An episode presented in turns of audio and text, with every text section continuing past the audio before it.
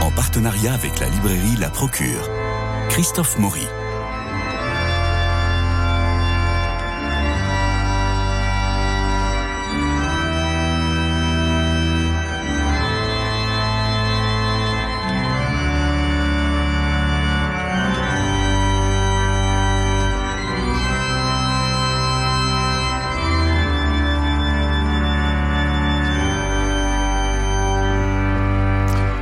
Bonne fête à toutes les Florences, hein. c'est ce 1er décembre.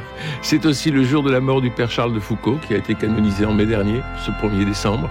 Et nous entrons dans la belle période où l'on cherche à faire plaisir, à donner, à transmettre. C'est sur votre antenne de Radio Notre-Dame, le Radio Don, qui s'installera pendant le week-end au 0809 54 54 54 0809 54 54 54. On va le savoir par cœur ce numéro. C'est moins un appel à votre générosité, si bien sûr, mais c'est surtout un appel à votre enthousiasme évidemment. Et soyez enthousiastes. Allez hop 0809 54 54 54 et ça fait plaisir à tout le monde. Et puis allons prendre aussi des idées de cadeaux, des cadeaux à tous les prix. C'est le moment d'entrer dans les librairies. Et bien pourquoi pas Le livre, c'est quand même le cadeau majeur. Et ça, Jean-François Rode, qui est avec moi, va vous en parler. Bonjour Jean-François. Bonjour Christophe. Alors, je ne demande pas de lever le voile ou le papier cadeau sur les surprises que nous ferons le jour de Noël, mais de donner des envies, des idées et peut-être aussi ce que vous aimeriez vous recevoir, Jean-François. Ben on est exactement dans le sujet, c'est-à-dire que moi, je pense que le livre, en fait, est le meilleur cadeau de Noël qui soit, vraiment, parce que c'est le cadeau le plus relationnel. Quand vous vous offrez un livre, vous dites beaucoup de choses euh, de vous, vous dites beaucoup de choses de la personne à qui vous l'offrez, et euh, en fait, vous, euh, vous créez un lien particulier, très, très interpersonnel donc avec, avec, cette personne. Parce que un livre, finalement, on, quand on veut offrir un livre, on fait quoi? On réfléchit à qui est la personne. Euh, ses goûts, euh, ce qu'elle aime, euh, ce qui lui ferait plaisir, évidemment. Et puis, quelquefois, on se dit, ah oui, mais j'aimerais bien lui faire découvrir quelque chose. Voilà. Hein. Donc, euh, on peut offrir un, livre qui est euh, euh, tout à fait dans ses cordes, comme on dit, mais il faut se méfier parce que souvent, justement, il, la personne a déjà beaucoup de choses dans ce domaine-là. Bah oui, je voulais vous offrir un livre, mais vous en avez déjà un. C'est ça. Oui. Et puis, et puis, on peut être un tout petit peu, voilà, la personne n'a pas envie d'être enfermée non plus sous prétexte que, par exemple, je sais pas, moi, elle aime les échecs, elle n'a pas envie d'avoir que des livres sur les échecs. Non. Hein. Euh, donc, vous avez peut-être envie, vous, de lui révéler quelque chose. Et donc, mhm. qu'est-ce que vous faites à ce moment-là? Vous prenez un livre qui vous a beaucoup parlé à vous, qui vous a nourri, qui vous a fait réfléchir, qui vous a appris des choses. Et donc, en fait, en offrant un livre, c'est une part de vous-même que vous offrez. et, donc, et donc, derrière, il y a forcément une conversation. Ben oui. Et donc, je pense que le, livre, et, par rapport à plein de gadgets qu'on fait, par rapport à plein de, cadeaux qu'on veut faire, je pense que le livre, c'est ce qu'il y a de, mieux. Et alors, j'ajoute un, point, vous l'avez déjà dit, Christophe, mais euh, ça vaut le coup de le redire. Euh, c'est un cadeau à tous les prix. Voilà on peut offrir, vous voyez, si vous ouvrez une boîte de chocolat, vous allez quand bah. même mettre un tout petit peu d'argent, parce que sinon ça va faire mesquin. Oui. Mais si vous offrez un livre de poche à 7, 8, 9 euros, oui. ça peut ne pas être du tout mesquin, parce que vous offrez un texte. Mm. Vous offrez justement un texte qui, qui a beaucoup de valeur au-delà de son prix. Et quel que soit le prix, l'objet livre reste précieux. C'est ça qui est agréable. Absolument. Et donc, euh, je pense que c'est, euh, en plus, voilà, je, je, pense vraiment que ça prouve que l'on a fait attention à l'autre. Oui. On prend pas n'importe quel bouquin Absolument. Euh, que l'on prend. Alors justement, nous avons euh, reçu ou, des envies euh, de, bouquins. Vous voulez nous parler d'un herbier? Alors ça, on peut commencer par là. Bien on va commencer par là parce que c'est un très joli livre, c'est un très bel objet. Hein. C'est un des plus beaux. livres. Alors on va peut-être pas parler que des livres grands, que des beaux livres, illustrés et cadeaux, mais en tout cas celui-là, il est, moi je trouve, un des plus jolis livres euh, de la saison. Ça s'appelle L'herbier des quatre saisons de Basilius Bessler. On ne connaît pas l'auteur, mais je vais vous en parler deux secondes. C'est chez Citadel et Masno. Et tout le monde sait que euh, Citadel et Masno, c'est un éditeur euh, de livres d'art qui a un grand savoir-faire mmh. euh, dans la fabrication des livres et tout. Et regardez un peu cette splendeur. C'est un, la reproduction d'un herbier du 17e. euh, et euh, les planches, il y a 1600 euh, espèces, 1600 gravures, avec aussi leurs notices. Et Alors, ce qui elles, était- elles sont toutes plus belles les unes que les autres. Et euh, c'est un enchantement ce livre. Et euh, vraiment, je trouve que oui, j'ai pas vu beaucoup de livres aussi beaux euh, cette saison sur les tables de, la librairie La Procure. Alors, ce que je trouve formidable, c'est euh, c'est le façonnage. C'est-à-dire qu'on n'a pas une couverture en carton, vous savez, le truc un peu lourd comme ça, mais on le sent en main.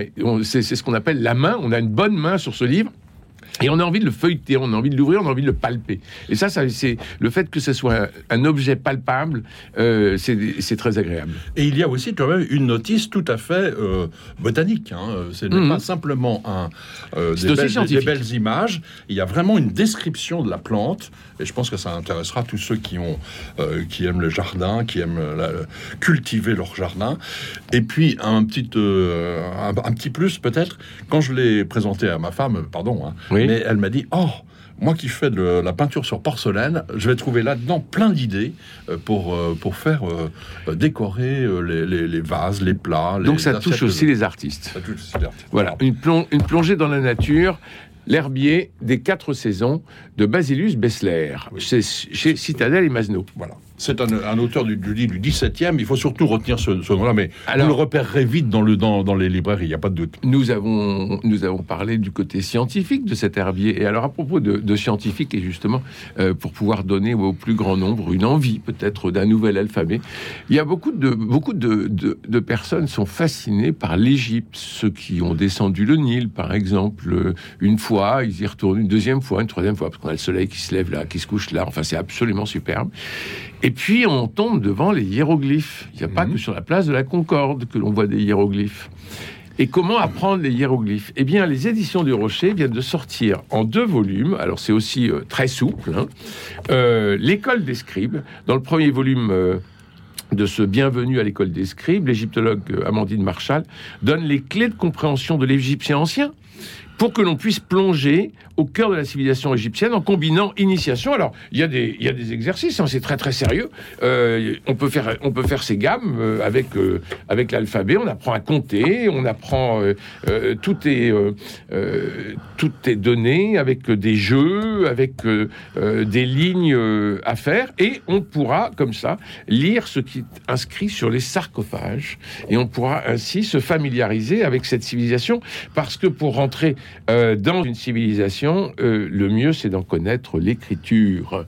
Et vous voyez, vous avez des, vous avez des, euh, exercices à faire euh, sur euh, le nom de, de Nepti, sur les cartouches, sur euh, 1, 2, 3, comment calculer 6, euh, Fédou, Diou, Sissou. Sissou, c'est 9. Hein.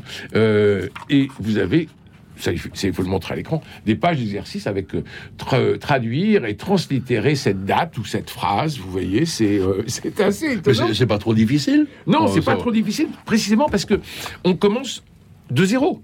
D'accord. Euh, vous n'êtes On, pas on a- oui, on, on- ça suppose pas de, de savoir déjà des choses. Absolument pas. D'accord. Et donc vous apprenez le hiéroglyphe à trois sons, le hiéroglyphe à quatre sons, vous apprenez euh, le chou, le dieu, l'air, le hiéroglyphe à deux sons, à un seul son, et vous allez comme ça pouvoir euh, faire vos exercices, regardez, et ça donne envie de faire des, des devoirs de vacances en hiver quand il fait quand il fait chaud chez soi et froid dehors, et d'être au soleil de euh, des Égyptiens. Ça explique pourquoi ça a été si difficile de, de, de- de- de comprendre en fait les hiéroglyphes. On a mis longtemps. Hein. Bah, il c'est a fallu Champollion. Champollion et, et, et même lui, il a, il a, il a, ça s'est pas venu comme ça. hein. Parce, Bah, parce qu'on bah, parle de Champollion tout seul, mais c'était toute une équipe. hein. Absolument. Euh, il y avait tous les ingénieurs qu'envoyait euh, euh, Napoléon euh, au moment des- le- de la conquête de l'Égypte.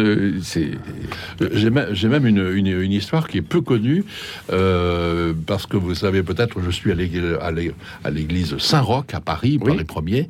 Eh bien, il y a une tradition qui s'est trans, comment dire, transmise dans la paroisse, c'est Oui. que au moment où Champollion, qui vivait dans le quartier, euh, était en train de réfléchir à la, au hiéroglyphe, eh bien, il y avait à Saint-Roch un prêtre copte. qui était là depuis euh, des années, et on dit que euh, Il l'aurait aidé. Oui. Bah oui. Il aurait, il aurait certainement contribué, euh, non pas, c'est pas lui qui a trouvé la solution, Non, mais non, mais c'est. et, et le fait qu'il soit, qu'il soit disponible pour parler euh, de l'Égypte avec Champollion a certainement joué un rôle important. C'est pas le travail d'un homme seul, de toute façon, de reprendre un alphabet, de rentrer dans la pensée et dans le son. Parce qu'il faut retrouver le, le son, on n'avait pas d'enregistrement naturellement, et de retrouver la pensée, de retrouver le son, euh, et adapter cela aussi à la, à la société actuelle. Enfin, c'est- un très très gros travail. Naturellement que Champollion n'était pas seul devant, euh, de- devant son papier blanc. hein. Évidemment, je crois qu'il y a un Anglais qui a, qui a- qui a- Comme, Charles, comme Charles de Foucault, euh, que, que j'évoquais tout à l'heure, n'a pas été seul à faire son dictionnaire euh, franco-touareg. hein. Euh, bien sûr. Il y avait des universitaires qui étaient derrière lui, qui euh, qui le- euh, qui l'aidaient. hein. Bon, c'est- jamais un, un- Oui, un mais- travail de solitaire. Alors, D'accord, oui, en même temps. Donc voilà, donc par exemple, Charles de Foucault, c'est vrai. Mais s'il a fait ça, c'est précisément aussi parce qu'il était Charles de Foucault. Ah C'est-à-dire ben oui. il s'intéressait réellement aux À. Touaregs. Voilà. Et qu'il a vraiment eu envie de les, de les, de les connaître et de, le, et les évangéliser. et- et effectivement de leur parler, d'écouter ce qu'ils avaient à dire. Allez, je vous, je vous l'offre. Merci. Euh, Ah ben, merci, c'est très gentil. Je vous l'offre comme ça, Ça vous veut allez pouvoir. euh. Vous allez pouvoir euh, apprendre euh, euh, ce qui est vraiment écrit sur le sur l'obélisque de la Concorde, finalement. Eh ben, ça va Il y a- faire un exercice. Il y a euh, peut-être des gros mots, faudra, faudra voir ça. Donc avec l'école des scribes, euh, publié aux éditions des Roche- euh, du Rocher, c'est en deux volumes, c'est deux volumes souples parce que ce sont vraiment des cahiers de euh, des cahiers oui, d'apprentissage des, des les, les livres. Et si vous allez si vous allez prochainement en Égypte pour faire cette belle descente du Nil, eh bien, je crois que c'est un passage obligé par Amandine Marshall. Un autre d'autres idées de cadeaux, Jean-François. Alors, j'ouvre la page. J'ai pris le, le- attendez, pardon, pardonnez-moi, mais j'ai pris le catalogue de la procure Ben oui, parce que quand même. Nous sommes en partenariat avec la Procure Oui, pour cette mais c'est pas simplement, euh, c'est pas d'abord commercial, c'est parce que de fait, c'est un- un- une sélection faite vraiment par des libraires qui Mm. ont regardé les livres. Euh, personne ne peut lire tous ces livres-là, personne ne les connaît tous, mais l'équipe de libraires de la procure, oui, elle les connaît tous. Et donc, lorsque le, le- le livre est sélectionné, c'est bien parce que un ou deux ou trois libraires ont dit ah oui, ça, ça mérite d'être mis en avant. Donc, je m'appuie Donc c'est plus de l'intérêt que de l'intérêt commercial. Oui, bien sûr qu'on vend des livres. La procure, c'est un, c'est un libraire, mais c'est pas honteux de vendre des livres. Non. Euh, loin de là. C'est même peut-être même une bonne action, à mon avis. mais enfin, bon.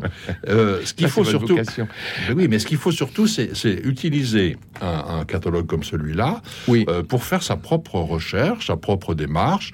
Tout ne va pas intéresser, mais on va, à mon avis, forcément tomber à un moment ou à un autre sur quelque chose qui est exactement ce que vous souhaitez pour vous ou pour quelqu'un auquel vous pensez. Vous faites bien de, de le rappeler, Jean-François Rode, de ce, le, le catalogue d'un libraire, parce que on, on croit que c'est de la publicité, comme on a des, vous savez, des, des publicités des grandes, des grandes enseignes hein, dans nos boîtes aux lettres, malheureusement, et on, et on passe à côté de, du catalogue euh, devant la caisse. Mais il faut prendre le catalogue parce que, comme vous le dites, c'est vraiment le choix des libraires. Ah oui. Et En tout cas, le, en tout cas, le catalogue de la procure. en tout cas, le catalogue de la Non, mais je veux dire ça là-dessus, je peux m'engager.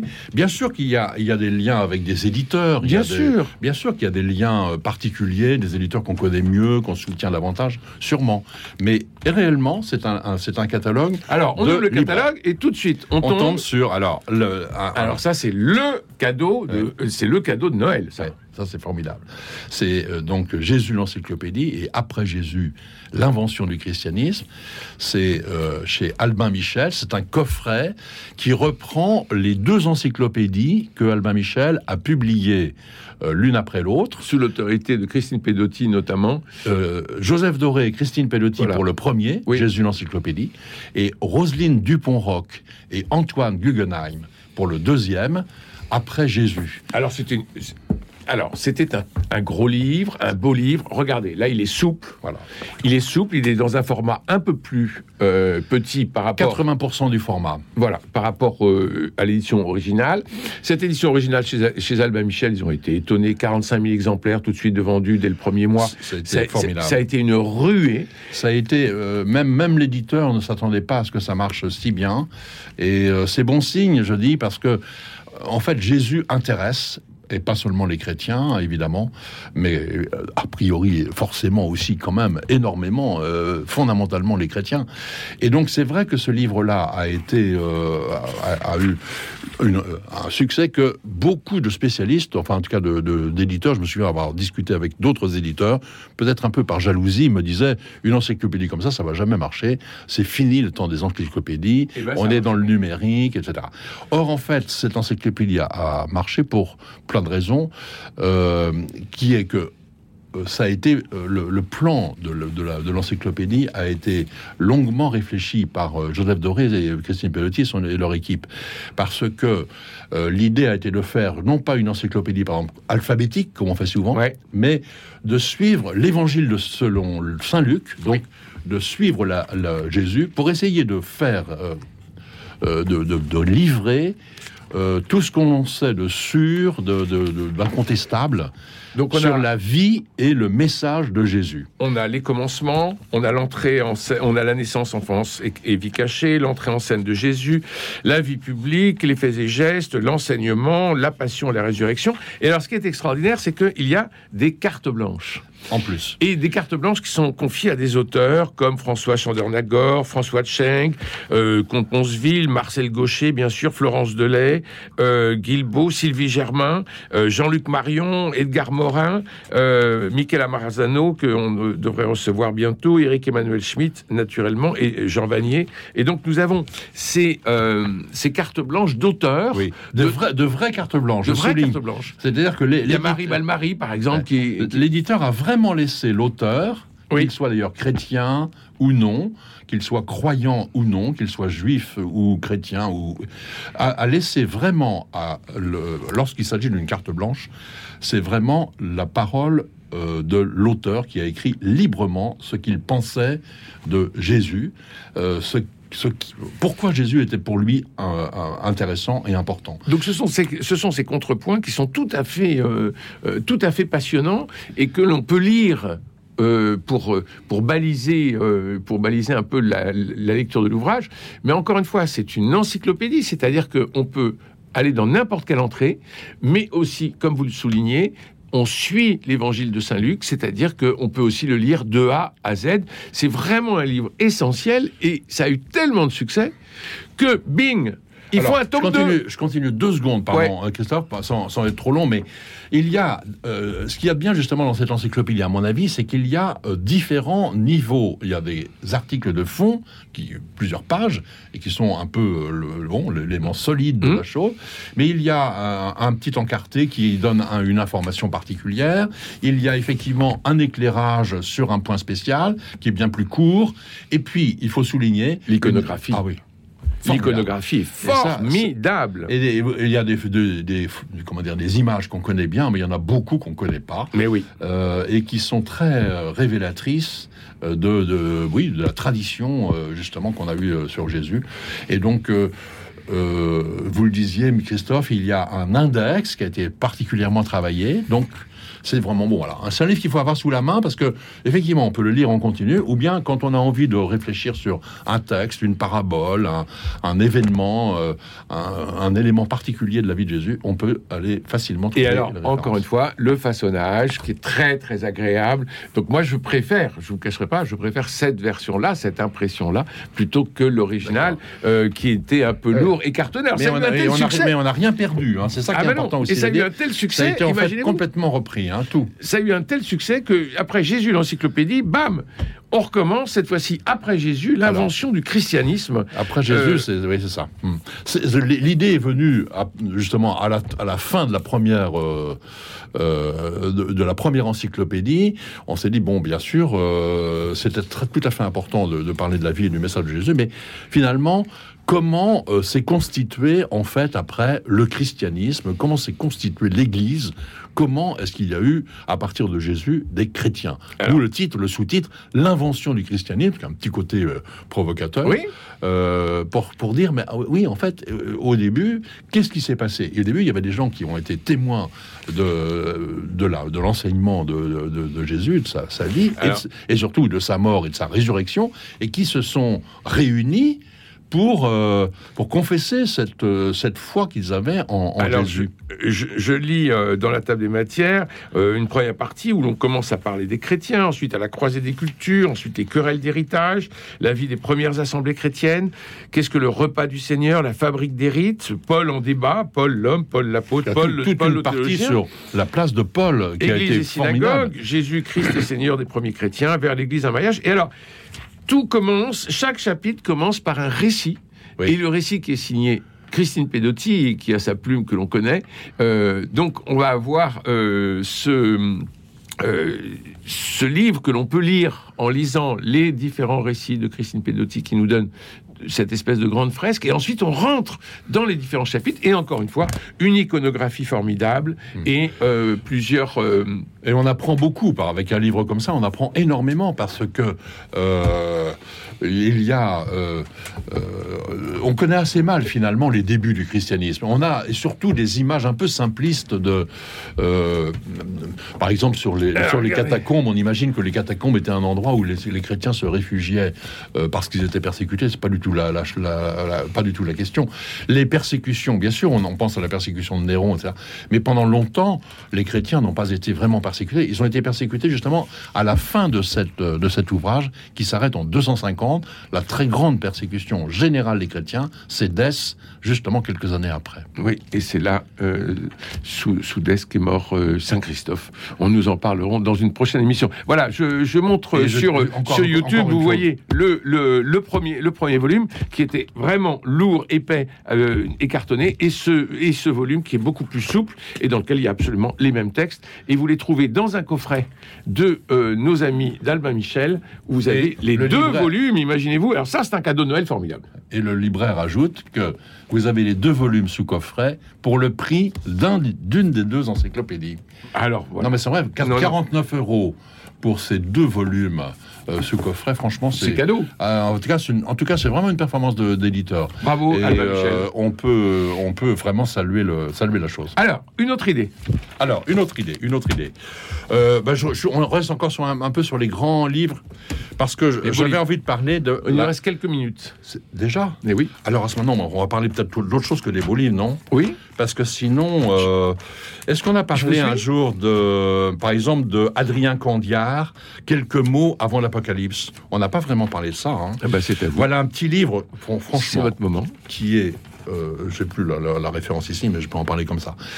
Adrien Candiard, c'est un dominicain qui vit au Caire, qui est un spécialiste en fait de, de- de l'islam, mais qui a une plume incroyable. Il a un talent fou euh, pour faire comprendre, pour faire avancer, pour faire réfléchir. Et elle y fait des petits livres courts qui sont de vrais bijoux.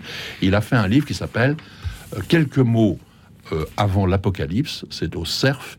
Et c'est euh, sous-titré, c'est le sous-titre qui dit bien ce que ça veut, son projet, lire l'Évangile en temps de crise. Et donc, euh, ça nous concerne peut-être assez bien ces temps-ci, puisque euh, il prend. en- Est-ce qu'on a envie, est-ce qu'on a envie de parler de crise dans les cadeaux de Noël? Oui, mais justement, justement, c'est un, un livre d'espérance extraordinaire.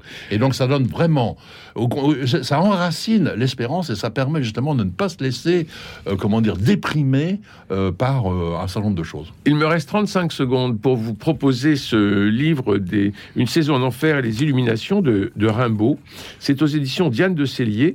Donc on connaît Rimbaud, on l'a en poche, mais regardez donc, c'est magnifiquement illustré de Kandinsky, de Klimt, de Munch. De... C'est absolument superbe. On a les textes euh, de Rimbaud sur une page et en face, on a une illustration qui, euh, un tableau, qui le, qui, nous renvoie, euh, nous renvoie au texte. C'est tout à fait, euh, tout à fait merveilleux, singulier. C'est alors ça, c'est typiquement le, euh, le livre qui plairait à, à nos amis du lundi, parce que c'est de la peinture contemporaine, enfin de la peinture moderne, avec ces textes bouleversants d'Arthur Rimbaud, et ça nous donne envie et de nous replonger dans la poésie. C'est le moment en hiver et, et de regarder vraiment des, des toiles formidables.